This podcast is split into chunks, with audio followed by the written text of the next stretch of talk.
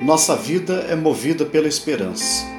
Se não fosse assim, não teríamos disposição para sair da cama de manhã. Desistiríamos de tudo: do trabalho, dos estudos, dos sonhos, até dos nossos relacionamentos pessoais. É por acreditarmos que vale a pena seguir em frente que há uma chance, que é possível, que continuamos em nossos empreendimentos. Mas também é importante entender que a esperança não é sinônimo de certeza. Não significa que por termos esperança, tudo vai dar certo, tudo vai acabar bem. Na Bíblia temos um episódio envolvendo o rei Davi que nos ajuda a enfrentar a realidade da frustração. Porque assim como aconteceu com Davi, em nossa vida também pode acontecer o pior. E o que fazer quando o pior acontece? Vejamos a experiência de Davi. Este episódio está registrado no segundo livro de Samuel, no capítulo 12. Trata-se do filho que Davi teve com Batseba.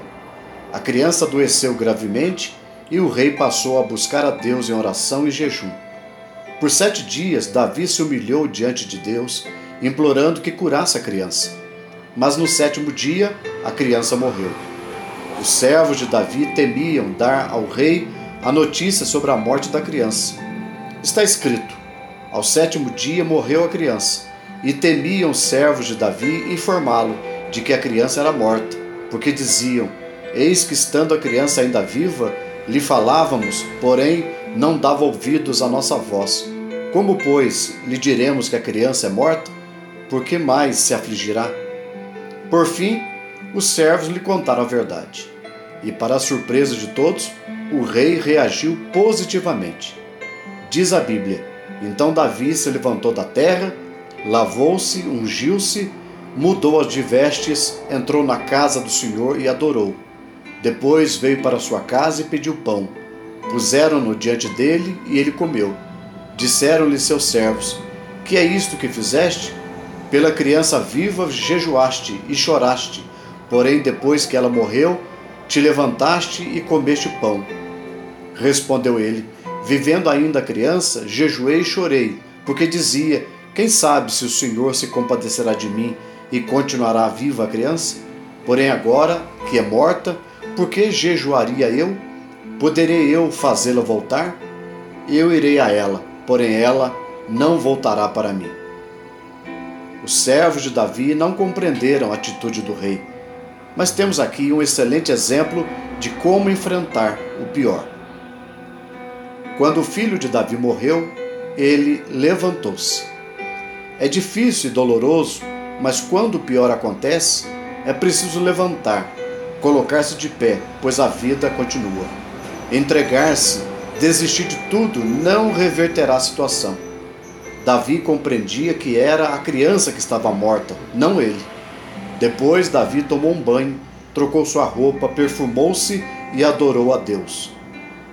Embora muitos culpem a Deus pelas tragédias da vida, é preciso compreender que, embora o pior aconteça em nossas vidas, isso não significa que Deus tenha nos esquecido.